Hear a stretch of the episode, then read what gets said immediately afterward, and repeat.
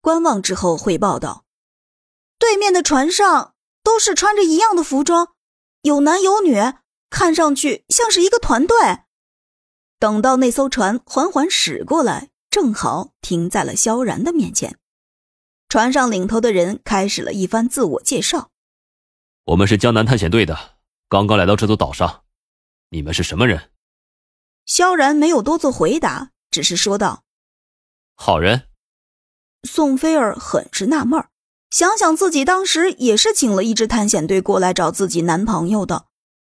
可没想到会有探险队主动来这种危险的荒岛上，领头的那个来回打量了几眼，发现这伙人除了萧然之外，几乎都是女人，于是便带头走下船。探险队的人都纷纷跟在后面下了船，而且每个人的手里都拿着枪。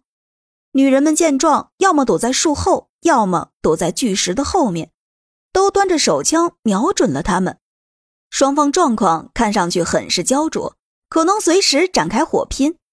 就在这时，萧然在对方的船上看到了一个人，那个女人正在一步一步的走下台阶。萧然的目光一直放在她的身上，整个人都呆住了。是他，他怎么来了？萧然在心中喃喃自语。那女人一步步走下台阶。眼神也同样一直盯着萧然看，看你们的样子，不会是海盗吧？探险队领头的男人警惕的说道。见到萧然他们的船和手中的枪之后，探险队都纷纷提起了戒备心。你怎么会来这里？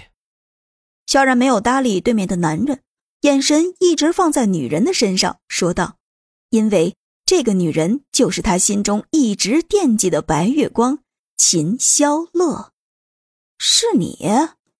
秦萧乐也目不转睛的看着萧然说道：“算算，他们两个人也有几个月时间没有见面了，没想到会在这里相遇。原来你们认识啊，那就好办了。”探险队的领头人放心的说道。不过，这两个人刚才完全没把自己放在眼里，这就很尴尬。萧然先是环视了一圈这支探险队的队员们。